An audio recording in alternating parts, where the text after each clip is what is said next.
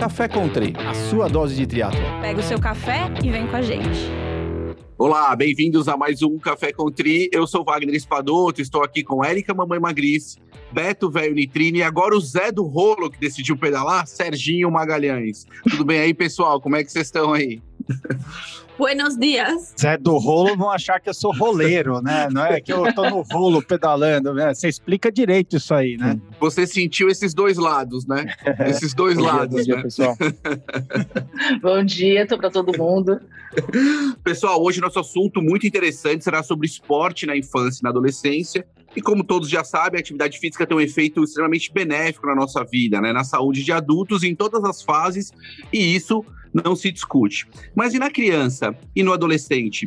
É, tido muitas vezes também e tratado como um pequeno adulto, isso é uma verdade? Alguns estudos com crianças e adolescentes têm mostrado o benefício da atividade física no estímulo ao crescimento, prevenção da obesidade e também de diversas doenças, além de um melhor desenvolvimento e sociabilização. Mas será que existe uma idade correta para iniciarmos no esporte? Se sim, qual seria a modalidade ou modalidades mais indicadas?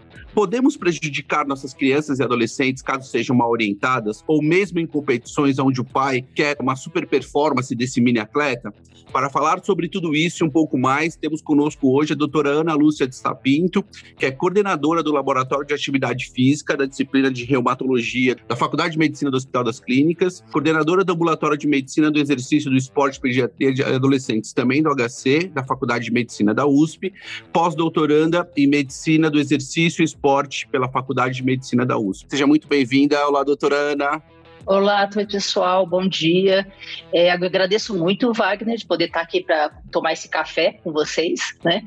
E conversar sobre esses assuntos que eu acho que, assim, como você logo no início colocou, né? Acho que todo mundo acha que a criança é um, é um adolescente, pela, é um adulto pela metade, né? O pessoal até brinca no meio médio. Ah, Pega a dose, parte, põe a dose pela metade, a dose do adulto pela metade e a dose da criança. Né?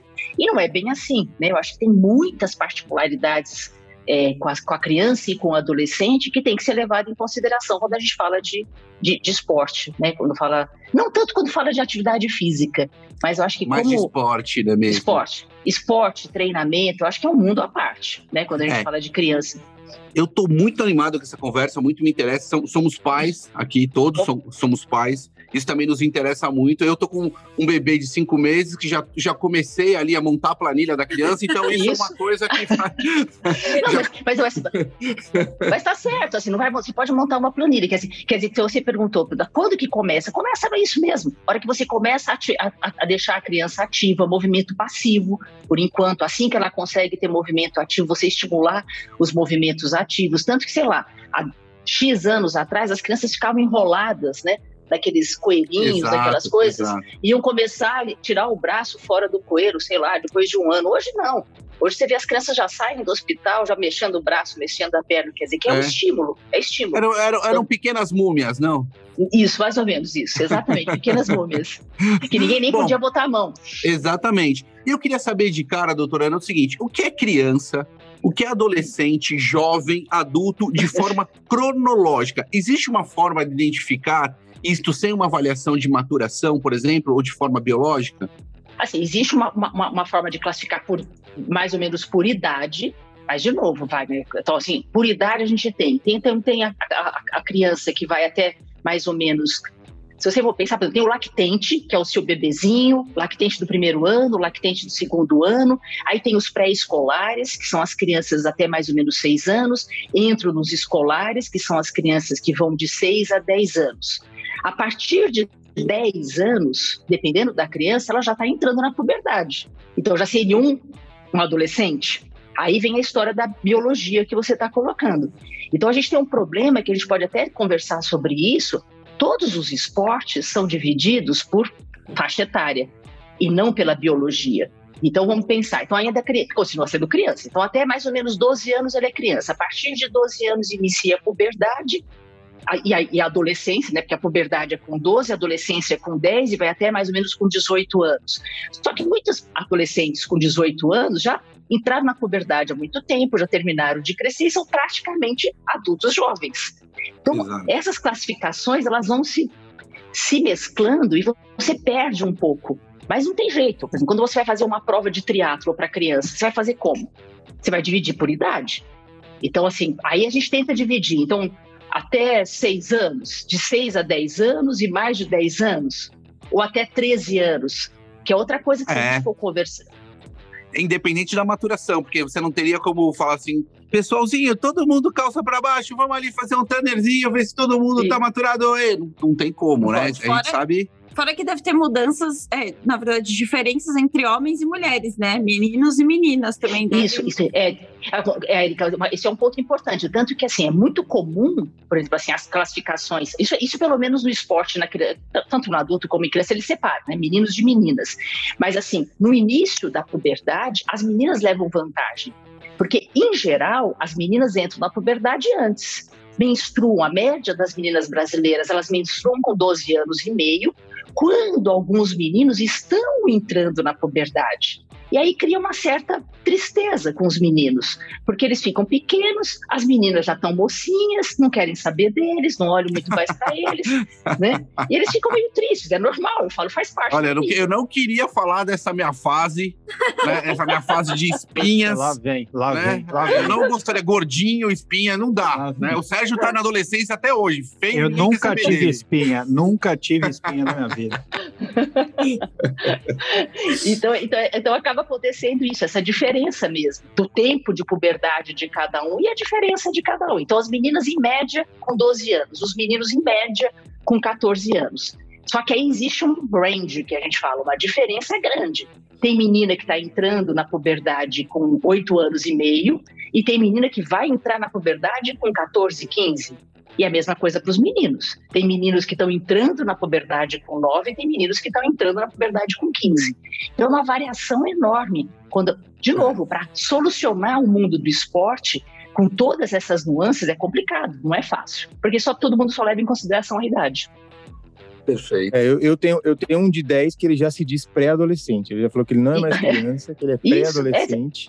Então, e, tem, e, por outro lado, eu tenho amigos de 45 que ainda se acham adolescentes também, né? Então, mas acho que, que mas acho que hoje tem mais, acho que hoje tem muito, muito cara tem muito, que, né? tem, que, que, quer se manter na, na, na, na, faixa etária de adolescente. Isso é comum. Mas os meninos se sentem mesmo. Tanto que uma é. coisa que eu vejo muito, como eu trabalho muito só com, com criança e adolescente, que está mais associado com essa parte de esporte, eles não querem passar mais no pediatra, que tem bebezinho, que tem criança.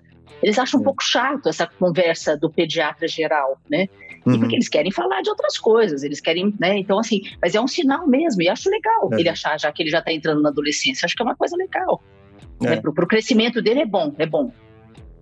E, doutora, é, a gente tem o, o, as crianças, né, desenvolvem, a gente desenvolvia mais, né, quando a gente era, quando a gente cresceu, né, 70, 70, 70 e 80, 1980, né, a gente desenvolvia mais um acervo motor maior do que as crianças hoje, hoje em dia, né, a gente ficava mais na rua, brincava mais, hoje eles ficam muito no, no, no videogame, descem no prédio, mas não saem na rua, né, então hoje, é, para desenvolver esse, esse acervo motor para a fase adulta, Existe algum esporte que seja melhor do que os outros, uma porta de entrada para essas crianças?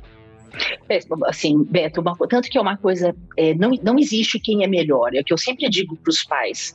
Uhum. É, tanto que, assim, existe um conceito hoje, e que e eu sou bastante adepta, que é a não especialização precoce. Que cada vez mais as crianças elas estão sendo direcionadas para uma única modalidade esportiva. Então, por exemplo, vai fazer futebol, ou vai fazer tênis, ou vai fazer natação, e por aí vai.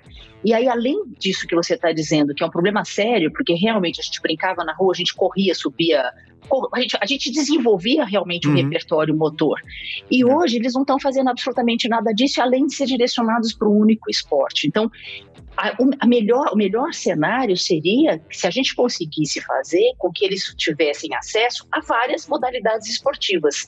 Até quando? Então, até pelo menos 12 anos de idade. E aí se direciona para um esporte uhum. específico, caso seja o desejo dessa, dessa criança, desse adolescente. E você, e, tanto que tem trabalho mostrando que, por exemplo, quando você pega atletas olímpicos, por exemplo, a gente está no ano olímpico, quando você pega atleta olímpico e vai ver o que, que eles fizeram, os atletas olímpicos, a grande maioria deles tiveram essa experiência com vários esportes.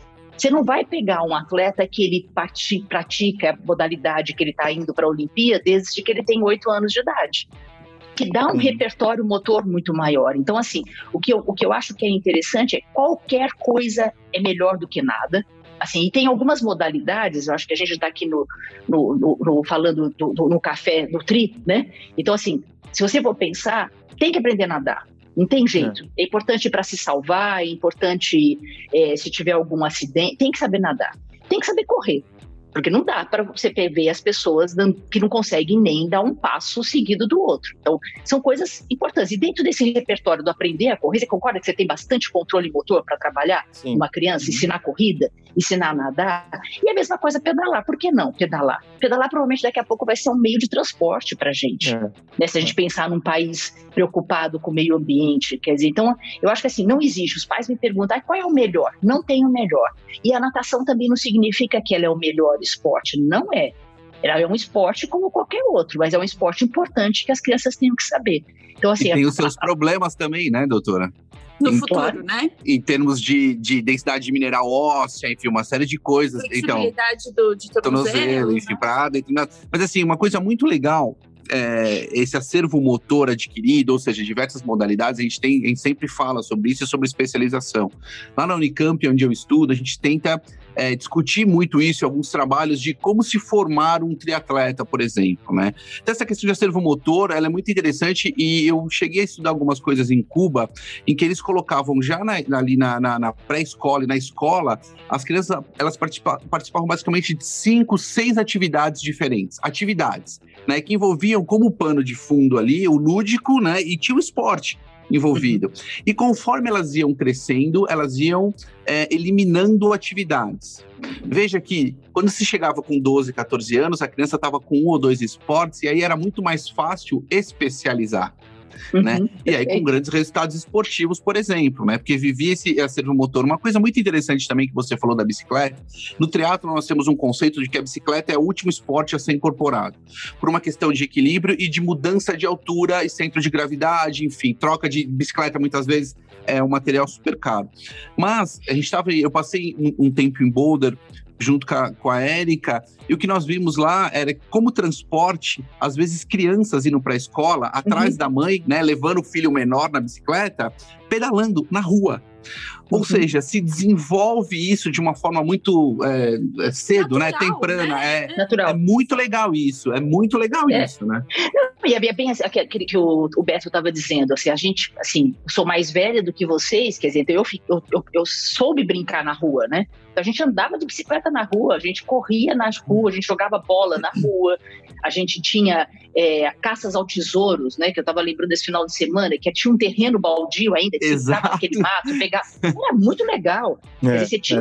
É, é, quer dizer, então dava para você fazer essas coisas todas. E isso a gente sabe que esse repertório motor não adquirido, isso faz com que as crianças tenham dificuldades super importantes, né? Se a gente for pensar, dificuldades motoras acabam levando a outras dificuldades. Perfeito, então, as dificuldades perfeito. de sociabilização, dificuldades. Então, é o que às vezes eu brinco com os meus pacientes. Ah, eu não quero, sei lá, correr, mas se às vezes a gente está viajando em algum lugar, que nem eu fui, eu treinei natação. Aí eu ia para um lugar, você achar uma piscina para você nadar, num hotel, não é fácil. Todo mundo ia correr. E eu ficava parecia uma boba porque eu não sabia correr. Aí fui aprender a correr, não é verdade? Porque daí você, com a corrida, você vai para qualquer lugar junto com todo mundo. Então, por isso que eu acho que é bem. Então, sociabilizem. Então, que nessa família em Boulder. Boulder é muito legal. E hora que tem que tem que ser bom para pedalar lá, é. né? Assim, tem que ter uma perna boa lá e um fôlego bom para pedalar. É. Agora, se você já coloca a criança desde pequeno para pedalar, para andar, para caminhar, aqui não, as crianças querem andar um quarteirão dentro do carro. Nossa, Eles não estão é, é adeptos a querer andar um quarteirão. Né? Uma coisa que é importante explicar para o Serginho, Serginho, terreno baldio né? É um terreno que não. Só para explicar que eu sei que você não vivenciou isso, tá? É um campinho que tinha com mato em volta, onde as crianças jogavam bola e se divertiam. E era um terreno, né? Que ainda não tinha é, uma construção. Só para deixar claro aqui, viu, Sérgio, eu vou te falar uma coisa. Isso no eu vou te falar uma coisa. Você fica falando de terreno baldio, mas a, a, a doutora Ana estava falando sobre a importância de, de vários esportes e parece que faltou alguns para você, entre eles a natação, né? Parece uma pedra nadando. Então não sou eu. Eu, eu fui criado que nem o Beto. É, seja terreno baldio ou não, ou na praia, qualquer lugar, assim, é, essa história da, socia da sociabilidade, né, de socializar, é muito importante, porque eu vejo muita gente da minha geração, a gente se sente muito à vontade em entrar em qualquer esporte. A gente pode não saber fazer muito bem todos, né? Mas assim, ah, vai jogar vôlei, joga vôlei, vai jogar basquete, entra para jogar basquete, vai nadar, vai nadar. Ah, é uma coisa da nossa geração que a gente fazia muita coisa, como o Beto falou, brincava muito, então, isso faz muita diferença. E eu vejo, eu tenho três filhos, o meu mais novo de 10, eles têm uma insegurança de entrar em algumas atividades, alguns esportes, por desconhecimento, porque justamente eles não têm essa variação como a gente tinha de experimentar todos os esportes. E, e então, acho que a, a, a nossa geração tinha mais isso. E isso criava um âmbito social muito melhor, porque você, ah, o cara tava jogando taco na praia, pô, eu nunca joguei, então eu vou jogar. Então, mas eu tinha, a gente tinha habilidades motoras para tentar jogar taco pela primeira vez. Ah, vou jogar um vôlei, vou jogar um vôlei, vou nadar.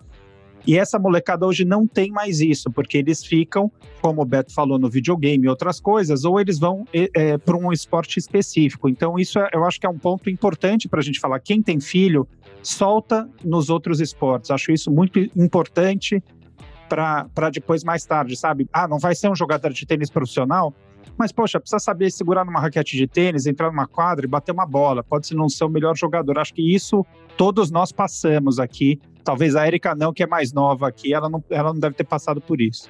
Não, então, era exatamente isso que eu ia comentar. Na verdade, eu aqui eu tive uma, já uma experiência muito diferente de vocês, especialmente porque, até acho que vale a gente falar, Ana, do estímulo dos pais né? Então, assim, eu não tive esse estímulo dos meus pais. Eu até fazia um outro esporte ali, eu fiz balé, porque me colocaram no balé, né? Mas, assim, a escola hoje em dia também já não incentiva da mesma forma como incentivava antes, já não dá mais a mesma variedade de estímulos que já deu lá em 1900 e alguma coisa aí que, que vocês tiveram. Ah, peraí, assim também não, né? 1900 eu não entendi. É, na época não. do Endurance lá do navio. É, 1980. 80, pô. Ô, Érica, você vê a molecada hoje em dia, doutora Ana, você me corrige, eles não sabem correr de costas.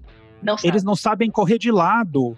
É, é assim, o Esse Wagner, é. que aqui, enfim, é, é, é, coach, é professor, ele, ele sabe o que eu tô falando. A gente veio de uma época onde a gente fazia de tudo, então você vê uma molecada, meu filho, né? Às vezes é, é, você, você vê eles com dificuldade de mobilidade nesse sentido, coisas básicas.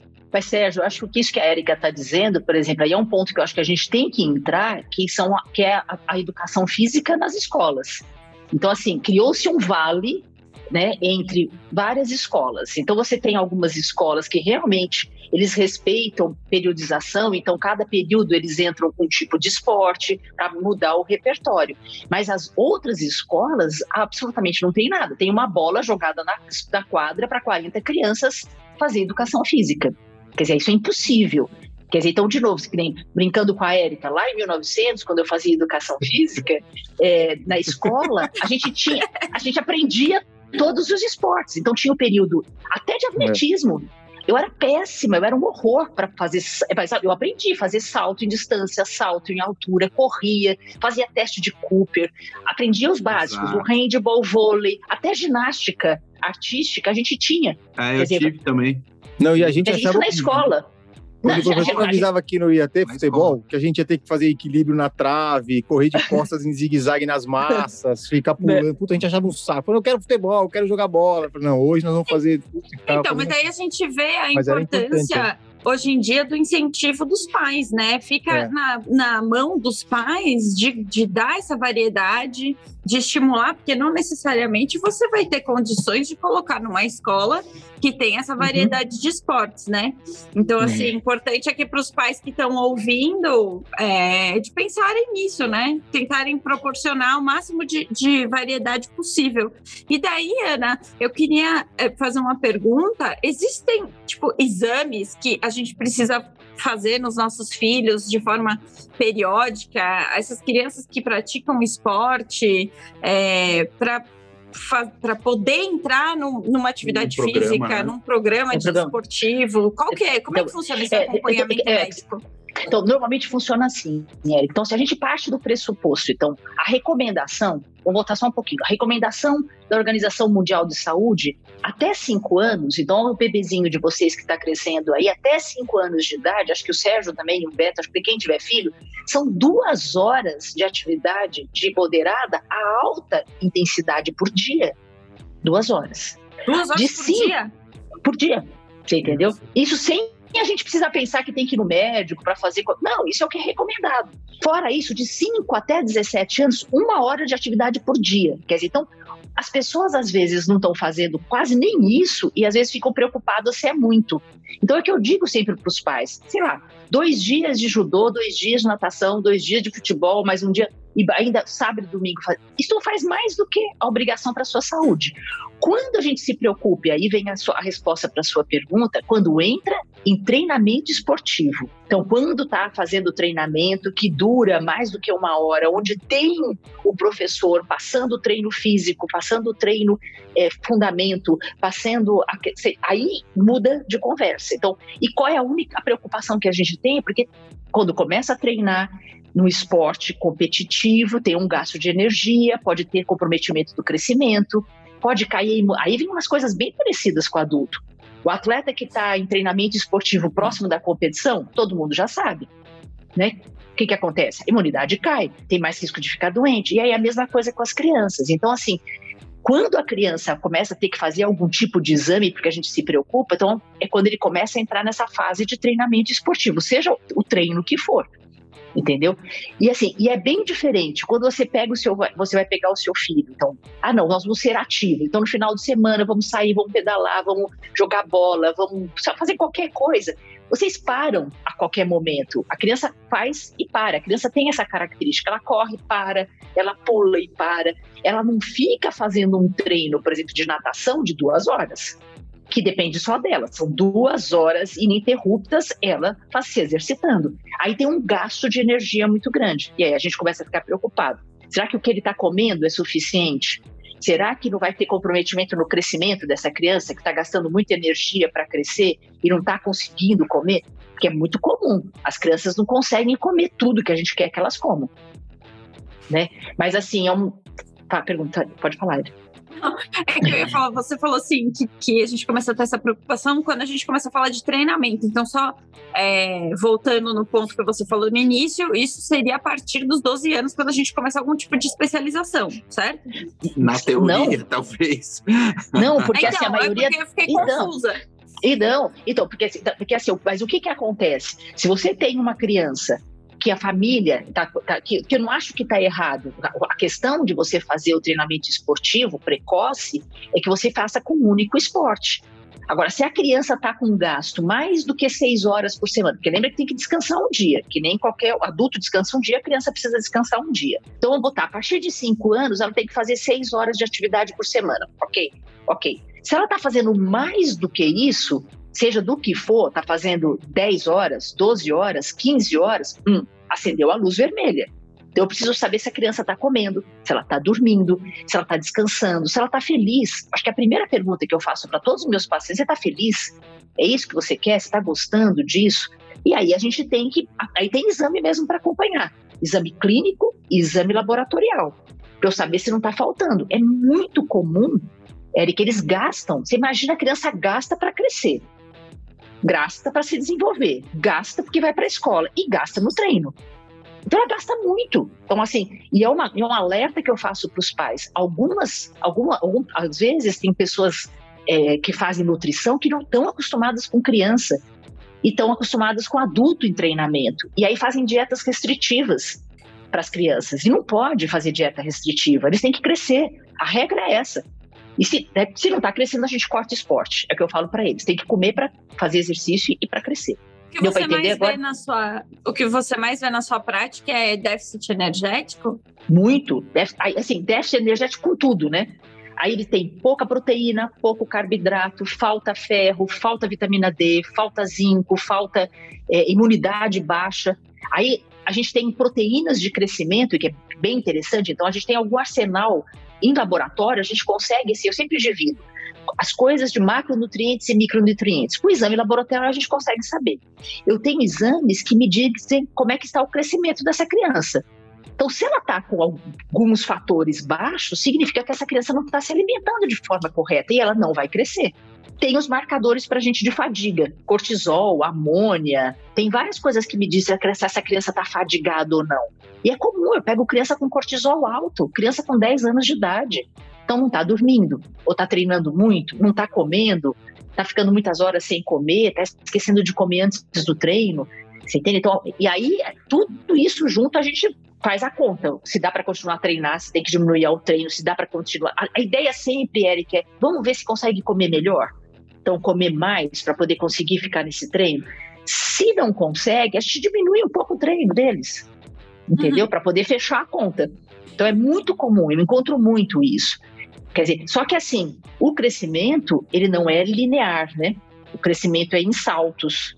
E às vezes os pais acabam, por, pela correria mesmo do dia a dia, acabam não percebendo que essa criança não está crescendo bem. E às vezes ela não está crescendo bem porque está treinando demais e porque não está comendo direitinho, apesar de ser super saudável ela fazer o exercício. É, precisa desse acompanhamento constante, né?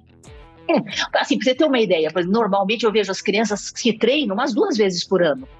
Não precisa ver assim o tempo inteiro, que nem bebezinho uhum. que vai todo mês no médico, mas não é isso. A gente pode ter, ter um espaço, mas são crianças que têm que ser um pouco mais acompanhadas, sim. Serginho, acho que eu, eu tinha visto ele levantar a mão. Estava falando em atrapalhar o crescimento, doutora Ani. Eu ouço muito é, algumas coisas até dos pais, o incentivo ao esporte. E, e, os meus pais meio falavam e me colocaram na natação muito cedo, depois fiz polo aquático, porque eles falavam, existia um mito, e eu não sei se é verdade ou não, que a natação ajuda muito no desenvolvimento do crescimento. É, o quanto é verdade isso, o esporte, ou quanto a natação é, ou era uma coisa muito mais que era um estímulo dos pais para a gente fazer realmente ficar lá nadando? É, eu, eu, assim, isso é uma coisa que sempre me pergunto, né? Eu acho que existe um, um, um, conceito aqui no Brasil, eu acho, mais do que até nos outros países, nessa questão da natação, como se fosse o melhor esporte do mundo.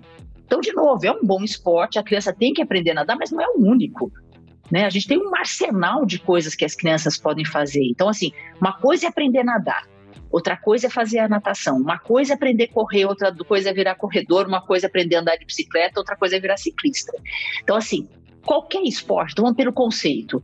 É, Sérgio, qualquer esporte hoje está comprovado que ele estimula os hormônios de crescimento e faz com que a criança tenha um crescimento melhor. Ponto.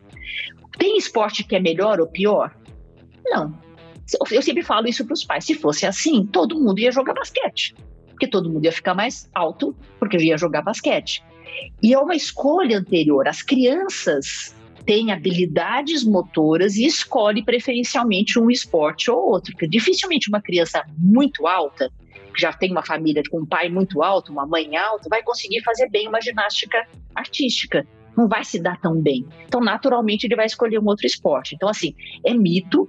A natação é o melhor esporte? Não. Às vezes as pessoas falam, ah, natação para alongar. Também não. A gente tá, pega direto atleta de natação é, encurtado, com, com lesões. Quer dizer, não, não é essa a questão. Então, qualquer esporte faz crescer. Agora, qualquer esporte também, se não tem um aporte calórico adequado, atrapalha o crescimento. Qualquer um. Doutora, e tem algum esporte que pode, por exemplo, limitar o crescimento? Um esporte de alto impacto, né? É. É, tipo ginástica olímpica, a gente sempre vê, ou é o que a senhora falou, né? A, a, pelo, pela estatura, acaba meio que direcionando para um ou para outro, e aí a gente pensa, fala, ah, não, no ginástica olímpica não cresce, porque só tem baixinho. Não, só tem baixinho porque o baixinho acaba sendo Isso. melhor, né? Então... É, vários trabalhos, muito, foram feitos muito trabalho, porque realmente tinha esse mito. Ah, não, a criança que faz é, ginástica artística, tanto o menino como a menina, tem um impacto, porque eles saltam e faz três, quatro, cinco vezes o peso deles e acaba fazendo com que eles fiquem pequenos. Então, primeiro que o conceito do impacto não é o impacto em si que vai fazer com que ele fique pequeno. São mais os mecanismos de tração. Então, por exemplo, para vocês um exemplo. Na ginástica artística, é muito comum eles terem lesão na cartilagem de crescimento do punho, não do joelho ou do tornozelo.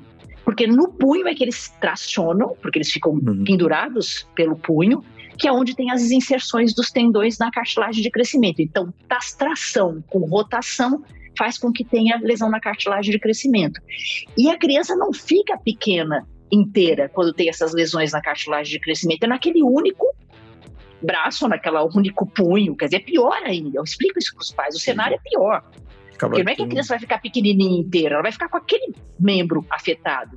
Então, aí, vamos, a gente volta para o esporte que vocês trabalham bastante, que é no caso do triatlo, qual é a preocupação que a gente tem com as corridas?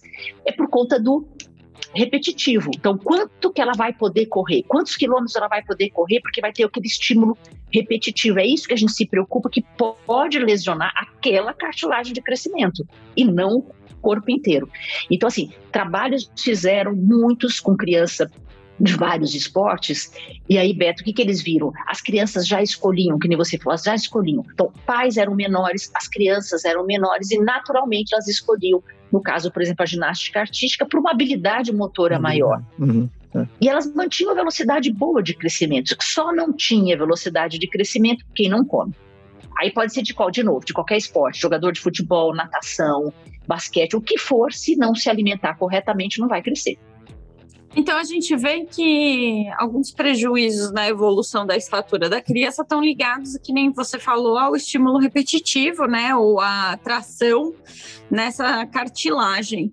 Isso pode ser também erro de controle por parte dos treinadores, né? Como é que você aborda isso no, no consultório? Trabalha de forma interdisciplinar? É, você sabe, Eric, isso é muito interessante, porque assim, faz faz alguns anos já que eu trabalho nessa área de, de, com criança e adolescente, né? Porque era uma área, há uns 20 anos atrás, era uma área de domínio única e exclusivamente da ortopedia. Não é a, a clínica, quer dizer assim, eu como pediatra clínica, e não, existia um pediatra que olhava, aqui no Brasil, fora do Brasil já tinha, mas aqui no Brasil não tinha, exatamente com essa visão clínica, com esse cuidado que não pode se machucar, que a carga. E assim, e esse tempo todo é um trabalho que eu venho fazendo de contato com os técnicos. Assim, às vezes você consegue, às vezes você não consegue, depende muito da modalidade esportiva. Algumas modalidades esportivas são mais difíceis de você entrar, interferir, dizer o que está acontecendo, porque não tem um julgamento do, do treino tá errado, não é isso. É o que, que a gente pode fazer para essa criança não se machucar. Né? O que está acontecendo que ela está se machucando ela está com uma lesão? Né? Então, acho que aí, aí o trabalho multidisciplinar é extremamente importante. Então, eu tenho que falar com o técnico, eu tenho que falar com o preparador físico, se é uma modalidade que tem a parte física e o, e o técnico específico da modalidade, se tem um psicólogo na equipe, se tem um fisioterapeuta, a gente tem que trabalhar junto. Porque para a criança, é importante todo mundo falar a mesma língua, né? Se para um adulto o atleta é importante que todo mundo tenha a mesma linguagem, para a criança é mais ainda. Só que a gente tem mais fatores, né, com criança, porque a gente tem o atleta, que é a criança, o pai e a mãe. Às vezes o vô, a avó, tio, a gente tem muita gente interferindo. Mas é, o que você falou é, é prioritário, a gente tem que fazer trabalho conjunto. Quer dizer, o técnico junto com a gente, todo mundo junto, para poder lidar com as, com as lesões, no caso. Uhum. É, a gente sabe muito que o volume e intensidade está muito mais ligado a, a tudo isso, né? É, uhum. Você disse que não existem erros de treino, porque muitas vezes é difícil falar em erros de treino, mas nós sabemos que existe. Eu sei que você quis ser bem cordial com, com isso, né? Mas eu já, eu já não gosto de ficar muito em cima, eu já vou dar paulada mesmo. É assim que funciona aqui. Hoje eu não estou medicado, vale ressaltar. Mas. corre, pega o remédio. pega o remédio, pega o remédio. Mas assim, é, infelizmente o treinamento físico, né, oferecido às nossas crianças e adolescentes, ele é muito baseado, é, estruturado nos moldes que são desenvolvidos para os adultos, né? Quais seriam as indicações de trabalho para as fases sensíveis de desenvolvimento, né? E se isso tem melhorado atualmente no campo, na prática? Porque o que, que acontece? A gente sabe que é tudo muito novo, né? Atividade física em si, o esporte é tudo muito novo. E a gente sabe que o técnico foi um ex-atleta que foi muitas vezes guiado por um técnico que foi ex-atleta, e a gente já está falando de 1940, né? E se traz essa conduta em termos de não controlar treino, é, levar os, a, os mini-atletas é, ao máximo, porque técnico visa o quê? Né? Um técnico Resultado. visa performance. E, e, performance é extrair tudo que eu posso. Se eu tenho um universo de, sei lá, 20, 30 crianças e uma performar e me gerar uma medalha, eu sou campeão medalhista. Isso é importante. E muitas vezes o técnico joga toda essa frustração e essa falta de conhecimento maior em termos científicos só por termos práticos, ou seja, treinar, treinar, treinar, treinar. Ah, e fala, na minha época funcionava, né? O comigo funcionou. Ah, eu tô vivão. Funcionou. Eu acho vivão, que a gente tem, até hoje, tem né? também que o Wagner estava falando também, eu acho que deve ter mudado muito. Meus filhos não fazem esporte competitivo, nenhum deles ainda, né? Eu, eu fiz, joguei futebol de salão com sete anos, no, no, até o, e o técnico que dava treino pra gente era o mesmo que dava, técnico, dava treino até o juvenil. E ele tratava a gente igualzinho o juvenil, com sete anos. Então ele xingava a gente. Putz, comparava, eu lembro até hoje, né? Que ele falava a diferença de uma lata de. de, de, de sei, não vou falar a palavra, e, e, esse time é a lata. Se tirar a lata é a mesma coisa, vocês são um bando de lixo. Ele falava isso pra gente toda hora, entendeu? Então, assim, isso tem Fala, quando a gente perdia, quando a gente perdia, cara, ele colocava a gente no vestiário, dava uma, mas era uma hora de sermão, assim. Uma hora para todo mundo. Moleque de 7, 8 anos, entendeu? Então eu acho que assim, meu, pai até, meu pai até me tirou do time depois por causa disso, né? Até porque eu também era ruim também, né?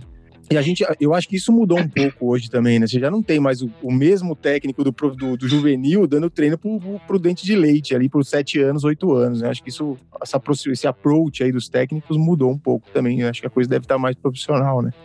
Então, Betão, isso talvez, você está falando de futebol, mas num espectro muito é. maior de modalidades, né, que envolvem ginástica, natação, é muito mais complicado. Então, é isso que eu queria saber. Isso tem realmente mudado? Como que, como que você enxerga exatamente quando você detecta que existem erros grosseiros ali e que vai ser difícil essa comunicação? Tem mudado isso na prática? Os técnicos estão estudando mais? Vamos lá, fala aqui pra gente a verdade, doutora Ana. Não, vou falar a verdade. Eu acho que assim, eh, tem algumas modalidades que assim os técnicos têm um diferencial de formação e realmente estão fazendo coisas diferentes. Então, para vocês terem uma ideia, por exemplo, assim, alguns anos atrás era proscrito, quer dizer, era proibido criança fazer preparação física. Eles achavam que ia atrapalhar o crescimento. Eu falava, meu Deus, da onde que vocês tiram isso? Quer dizer, você consegue botar uma carga de exercício específico seja a modalidade que for, e você não prepara é, essa criança do ponto de vista de fortalecimento, de treino de flexibilidade, de treino neuromotor. Quer dizer, então, hoje, algumas modalidades, sinceramente, algumas modalidades já incorporam essas atividades nas modalidades, é, nas diferentes faixas etárias, respeitando, lógico, a especificidade de cada faixa etária, mas já tem. Então, você pega, por exemplo, vários clubes de natação que têm um comportamento de, mais diferenciado com relação a isso, fazem preparação física, às vezes no polo. Agora, como o Wagner disse, existem algumas modalidades historicamente é, terríveis, que no caso a ginástica artística, o nado sincronizado, que eles continuam muito terríveis. Do ponto de vista de cobrança, de exigência, de forma a lidar com as crianças, de ser difícil a gente conversar com os técnicos, dizer que a criança está lesionada. Aí vem essa história, como o Beto disse, né? Ah, se é um sua barriga parece uma barriga de melancia, você está gorda, você tem uma bochecha gorda e por aí vai. Quer dizer, e coisas que, que não são ditas para ninguém. Quer dizer, então isso é real, isso existe. Ana, e daí eu acho legal a gente entrar então num ponto que é da imagem corporal, né? Na, isso, esse ponto já na, na, adolescência, sem alguém você apontando, sem alguém apontando dedos, já é um problema, né? Para as meninas, para os meninos, é, enfim, puber, na puberdade todo mundo fica duvidando de si, né? Quando você tem um, tem um técnico ainda que fica apontando falhas, vamos dizer. É, assim. terrível. Se você for pensar, a gente está querendo que o esporte seja formador de cidadão, né? E você realmente pega situações terríveis, né? Tanto que a gente vê por aí pululando, né? Situações de, de abusos, né? Não só abusos na questões abusos sexuais, mas abusos morais, né? De de xingamento mesmo, de maltrato. Quer dizer, que eu acho que isso é uma, é uma posição que nós que trabalhamos com essa, com, essa, com essa faixa etária e que trabalhamos com esporte, acho que a gente tem que ter uma posição um pouco mais firme com relação a, a isso. E assim, e às vezes, pra vocês terem uma ideia, já aconteceu comigo, particularmente, de eu ter uma, uma criança da ginástica artística e eu fiquei com medo da técnica. E olha que eu já tenho bastante idade. Eu, eu morri de medo de conversar com a, com a técnica. Entende? De tão agressiva que ela era. Era de uma agressividade. Sabe aquela coisa de dar um frio na barriga da gente, de estar conversando com uma pessoa agressiva, é, sem menor necessidade? Quer dizer, então você imagina para essas crianças de 8, de 7, de 10 anos de idade treinando nesse ambiente. Então, esse é um problema sério.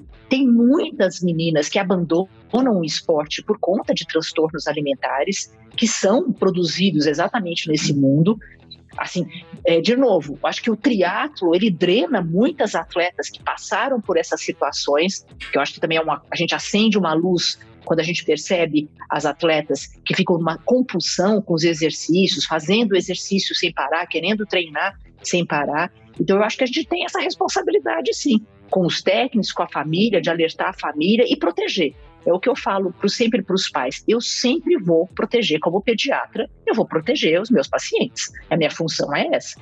Não mimar, né? Não carregar no colo, mas proteger. Eu acho que a nossa função é protegê-los. Doutora, e, e, uma coisa que eu sempre que eu, que eu vejo muito, assim, às vezes a gente vai, é, mesmo nessas provas de Iron Kids aí que tem antes de prova de triatlo e tal, são os pais, né? Os pais muitas vezes querem realizar os sonhos deles através dos filhos, né? Então, às vezes o pai quer que o filho. A gente vê, eu já vi, já vi, eu acompanhei essas provas de Iron Kids aí. O criança de 4 anos, 5 anos, o pai querendo que a criança ganhe, ensinando a criança a ganhar, passa na frente, não deixa te passar, bloqueia, sabe? E a gente vê muito isso do, do, dos pais também terem uma, uma, cobrança muito grande em cima dessas crianças. E aí até mandei para o Wagner hoje cedo um post do Arthur Ferraz, que é, que é psicólogo do esporte, psicólogo. né? Uhum. Que tá o, o, o, Messi e o Soares vendo os filhos jogarem futebol, fazendo treino de futebol. E os dois não estão nem aí com as crianças jogarem, jogando bola. Eles não estão dando palpite, eles não estão, né? E a gente vai, você vai em jogo de criança, o que mais tem é o pai falando pro filho, corre para cá, vai para lá, para a filha fazer isso, fazer aquilo. Qual é a importância dos pais nesse cenário todo, né? Qual é o papel dos pais nisso tudo, né? Nossa, eu acho que o papel é, é o principal, né? Porque se você tem se você tem esse respaldo dos seus pais, quer dizer, se seu pai e sua mãe estão te protegendo, a proteção que eu digo é assim, não cobrar performance, né? A performance vem. Quer dizer, uhum. o que a gente tem que incentivar para as crianças é o fato de eles estarem fazendo exercício, deles estarem. É, tem que se divertir a competição de criança tem que ser divertida, eles têm que estar lá para divertir, encontrar os amigos. Então, se os pais passarem essa. E que, que, que, é tão importante isso, Beto, porque assim, as crianças são muito espelho dos pais, né? O que a gente é. come, o que, que a gente faz, quer dizer, então, se eles veem os pais nessa gritaria com eles exigindo performance, primeiro que é terrível para eles, né? Porque daí eles vão ter que satisfazer esse desejo do pai, que nem sempre é o desejo deles. Né? A criança podia estar lá super saltitante, brincando, querendo ver as coisas coloridas, ganhar a medalhinha dela e estava feliz da vida, hum. sem pensar. E às vezes nem perceber que lugar que ficou, que eu acho que é isso que é o mais importante nessas competições, quando tem esses, essas competições antes das provas, né, de, de triatlo, assim, o Iron Kids, é para perceber que lugar ficou, ganha medalhinha, ganha flâmula, ganha Exato. o que for, e esse, então o pai, os pais, o pai, a mãe, ou quem não, que não seja o pai ou a mãe, quem estiver com a criança, é uma função primordial de incentivá-la, não perguntar que lugar ficou, isso não importa que lugar ficou. Outra pergunta que eu falo muito para os pais: não façam essa pergunta. Como é que foi? Poxa, como é que foi? Né? Como é que foi? Vocês viram? Eles me respondem isso, eles viram como é que foi. Então, para que me perguntar como é que foi? Então não pergunta isso, incentiva, poxa, que legal, o senador super bem. Se não foi bem, o que, que aconteceu? Você estava cansado? Será que você não dormiu bem? Será que você não se alimentou bem? O que, que aconteceu que você não foi bem na prova? Quer dizer, a pergunta tem que ser forma diferente. A mesma coisa que Apoio, eu falo sempre. Pros... né? Não cobrança. Apoio. É, e é um insight diferente, né? Você vê, é. será que você não dormiu bem? A criança não só vai falar, poxa, eu Ou- tenho que dormir bem. Ou se então já alimentar também. Será que você comeu o que você devia comer, né? É, você estava preocupado, né? Você estava preocupado, você ficou preocupado. Eu sempre, uma coisa que eu sempre pergunto com eles, eu brinco com eles assim: vocês têm muito frio na barriga antes da competição? Porque tem um frio da barriga que é bom, nossa, que delícia, a gente está indo viajar amanhã.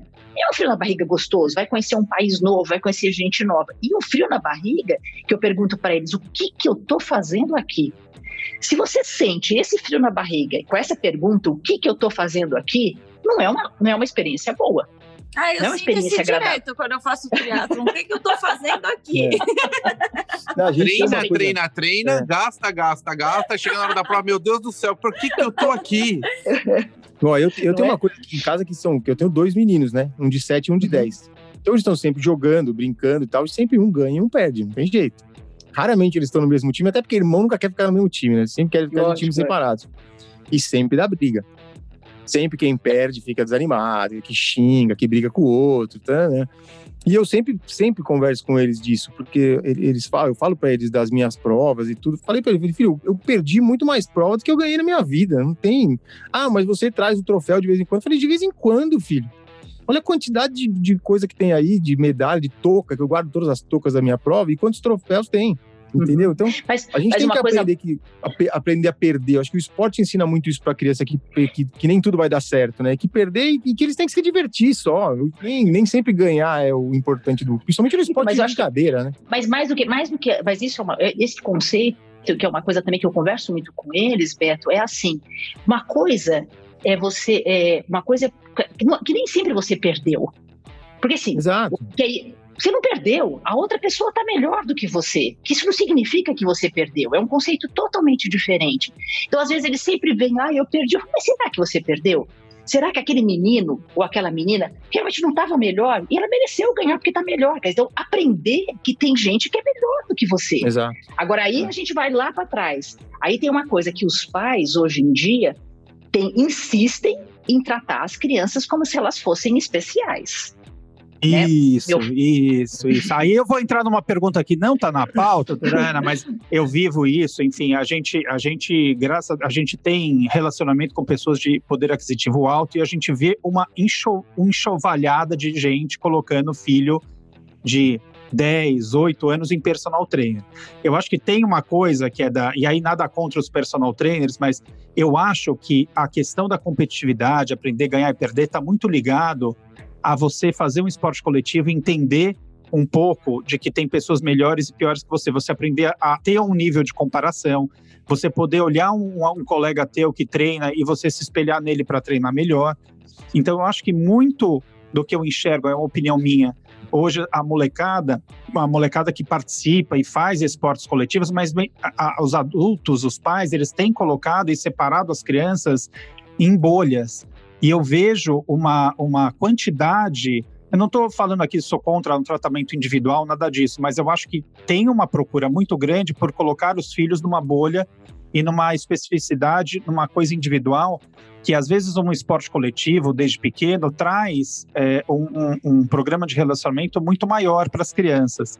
E aí eles vão, eles vão crescer sem saber, é, sem ter um comparativo, sem saber o que é ganhar e perder, é, entendendo que tem um colega, às vezes, que ele já se achava ruim, mas tem um colega que é pior do que ele, que está melhorando, e por aí vai. Então, eu queria a tua opinião. Qual a importância do esporte coletivo, né, e dos, né, dos treinamentos coletivos?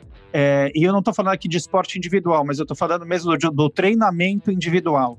É, e eu não estou falando ainda de alta performance, na, na formação das crianças, né, para depois virarem possíveis atletas. Você tem uma opinião sobre isso? Assim, a questão do, do esporte coletivo eu acho que é fundamental. E aí entra nessa, na questão do, da sociabilização, do aprender, do aprender do outro que é melhor que você, aprender que nem sempre, que a, a equipe às vezes é muito mais forte do que só o indivíduo, né? por isso que tem o esporte individual. Então, às vezes eu não sou tão bom, mas eu me junto com outros que têm características, não vou botar melhor ou pior, mas características diferentes da minha, e a gente junto faz um time super forte. Então, o esporte, para mim, coletivo, tem esse, esse ensinamento, o ensinamento do, é, do saber ir para o banco na hora que você não está jogando bem, sentar ali e pensar o que, que aconteceu, será que eu perdi o meu foco no jogo, será que eu não estou prestando atenção, aí voltar, eu acho que tem todos esses ensinamentos. A questão do treinamento é, mais individual, Sérgio, eu acho que a gente tem um ponto só.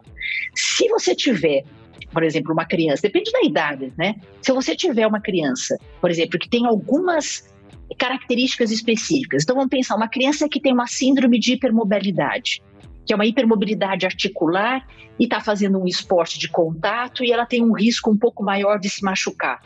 Eu sei que às vezes o técnico não vai conseguir fazer uma preparação física mais específica para ela.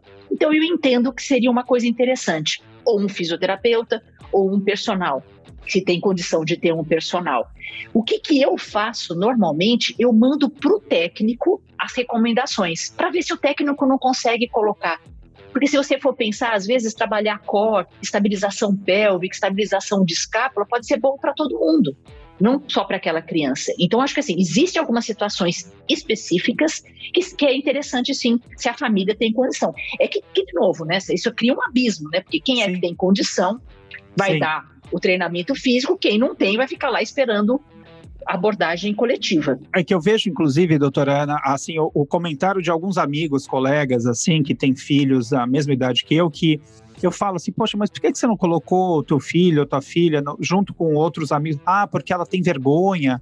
Ah, porque ela, ela acha que ela não joga muito bem, que ela prefere fazer sozinha. Então, é, é, eu não sei, eu, eu fico muito olhando para esse, esse ponto do o esporte coletivo como é, um grande incentivador e que ensina. É, eu, eu, participei muito de muitos esportes coletivos, depois fui para o esporte individual, mas eu, eu, eu, vejo uma importância nisso. Então, às vezes, é, tem uma, uma timidez né, por parte da criança, que os pais colocam ela numa coisa individual, que depois vira, pode virar um problema, né, no meu ponto de vista. Mas aí foge um pouco do campo do atleta, né? São aquelas crianças que estão fazendo esporte, e aí realmente eu vejo famílias com, por exemplo, assim, três, dois dias personal, dois dias personal de luta, mais um dia personal de natação, isso é o, é o dia a dia, que eu acho é demais, porque é bem isso, essa criança não, não consegue nem dividir espaço na hora de fazer esporte, né? Sim. Doutora, deixa eu fazer uma pergunta complementando aqui. É, em relação ao treinamento, a musculação, o treinamento resistido, existe alguma recomendação é, de idade ou um tipo de trabalho para realizar? Então, uma coisa que a gente chama assim, não, não existe limite, por exemplo, de idade para você trabalhar força. Então, é lógico, você vai trabalhar força com uma criança de 5 anos de que jeito? Ah, fazendo ela subir, descer escada, fazendo ela ficar numa perna só, fazendo. que é um exercício de, de força. Né? Agora, sim, se você precisa de exercício específico de fortalecimento então a gente, a gente entra de novo, vamos entrar naquela questão do treinamento. Então, criança com oito anos fazendo futebol, fazendo tênis, fazendo natação, eles precisam ter um trabalho de fortalecimento para ter equilíbrio muscular. Não dá para eles fazerem treinamento esportivo com uma, só, com a, só com o treino específico do esporte deles. Então aí a gente tem que fazer. E aí normalmente o professor de educação física que tem que ter formação adequada para saber. Então, aí não é trabalho de hipertrofia, né, mas é trabalho de força. Então, para vocês terem uma ideia, a gente faz trabalho de força até para paciente lá no HC. Então, criança doente, com artrite, com miosite, a gente faz trabalho de força, porque para eles é importante ter um fortalecimento muscular. Então, a questão da musculação, existe um preconceito, porque já imagina a criança pegando peso, fazendo série para fazer hipertrofia. Aí não tem, não tem nenhum sentido. Né? Agora, pensando em coisas específicas, então assim, eu preciso fortalecer essa criança que tem uma escoliose e faz um esporte específico. Ela vai fazer exercício de fortalecimento, não tem problema nenhum.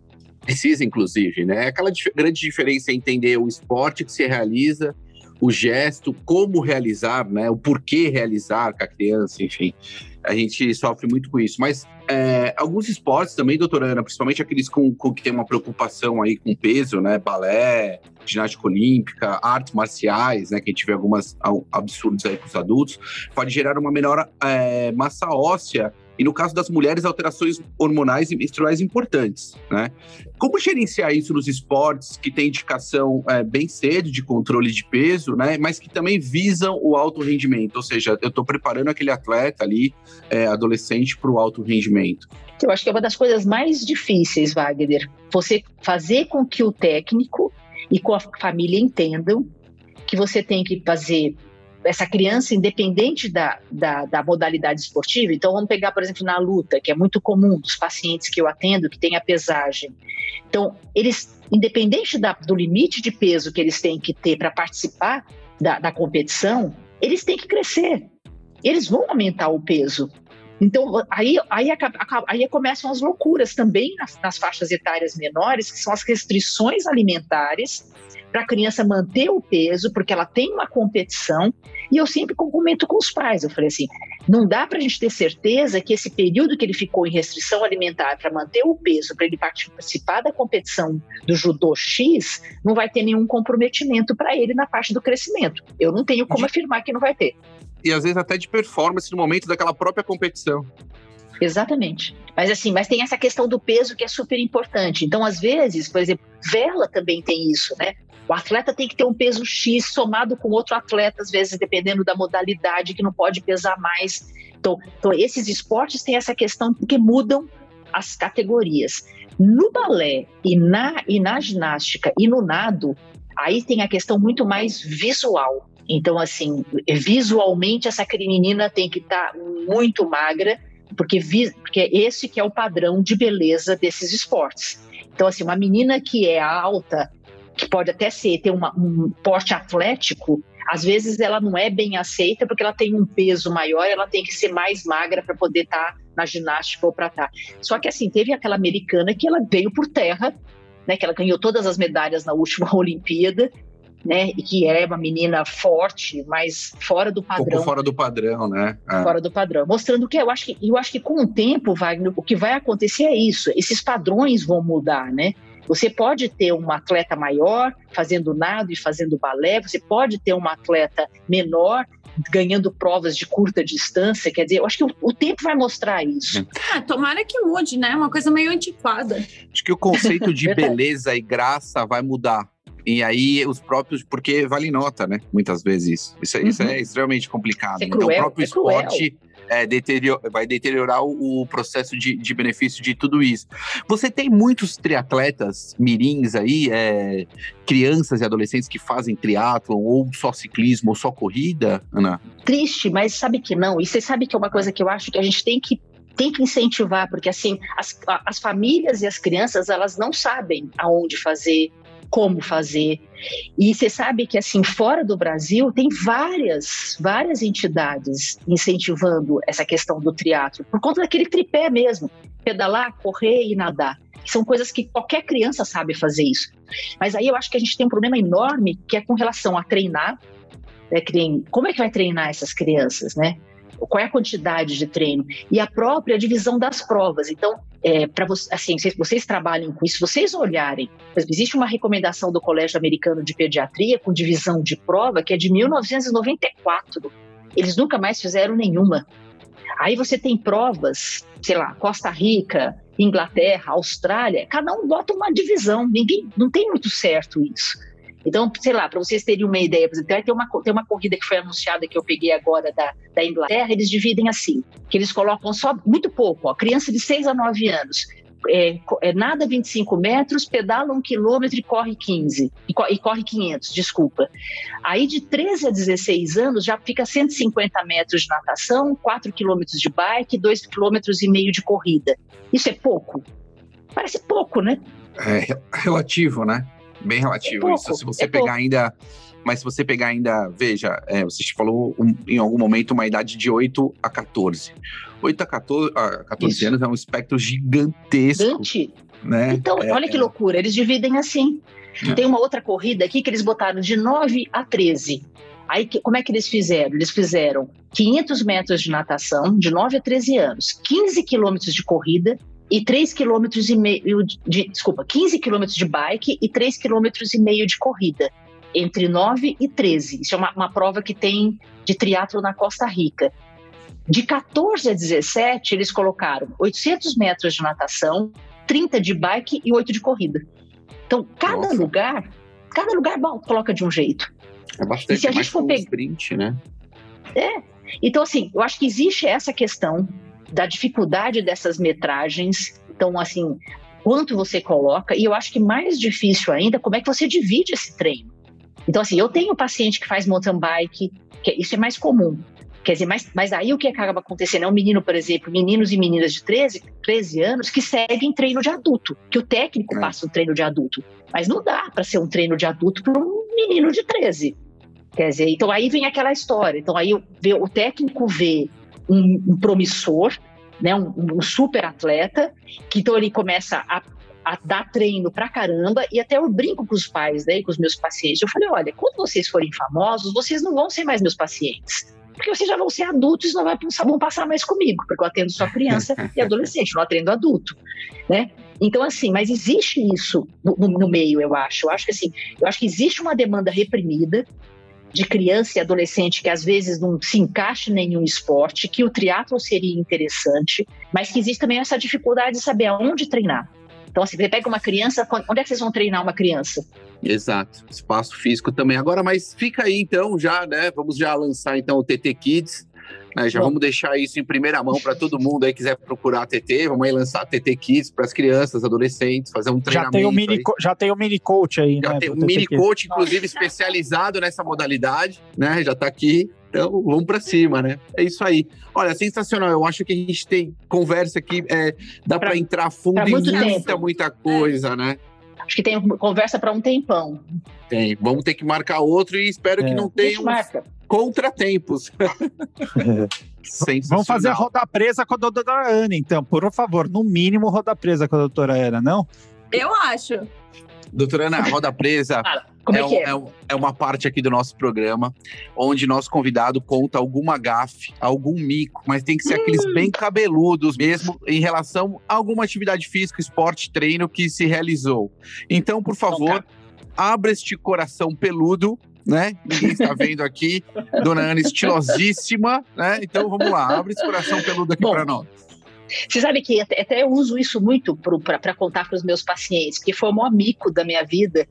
É, eu, antes, de, antes de eu começar a correr, lembra que eu falava que eu só nadava e, e não sabia correr?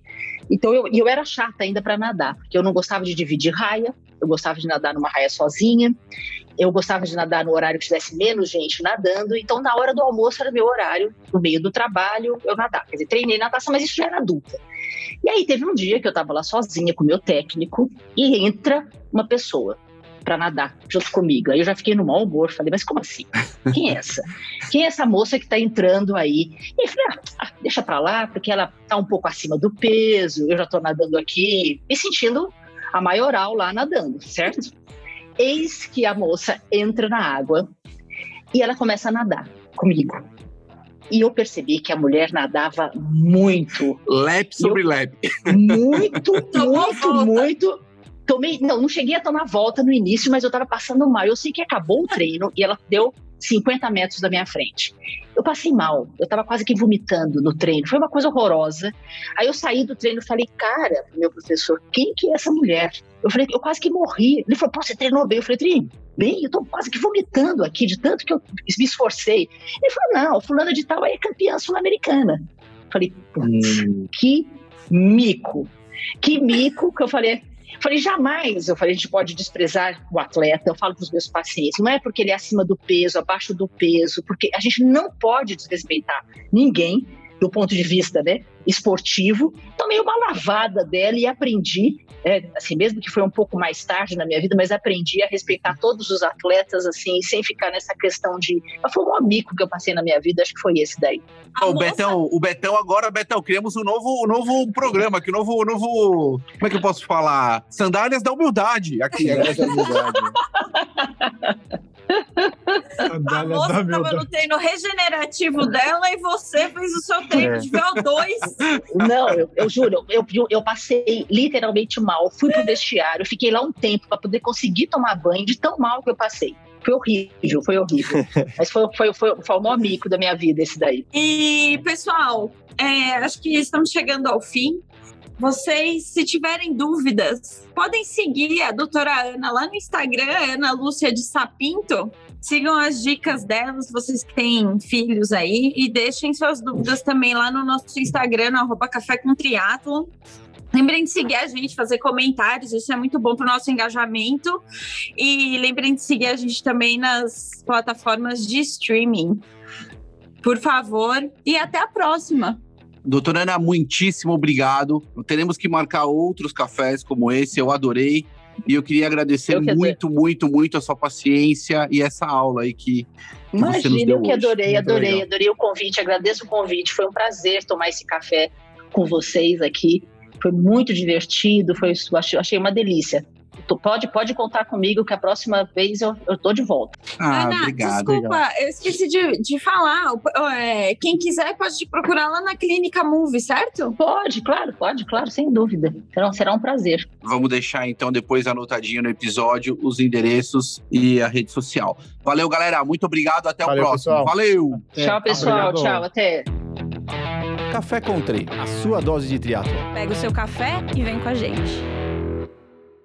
Bye.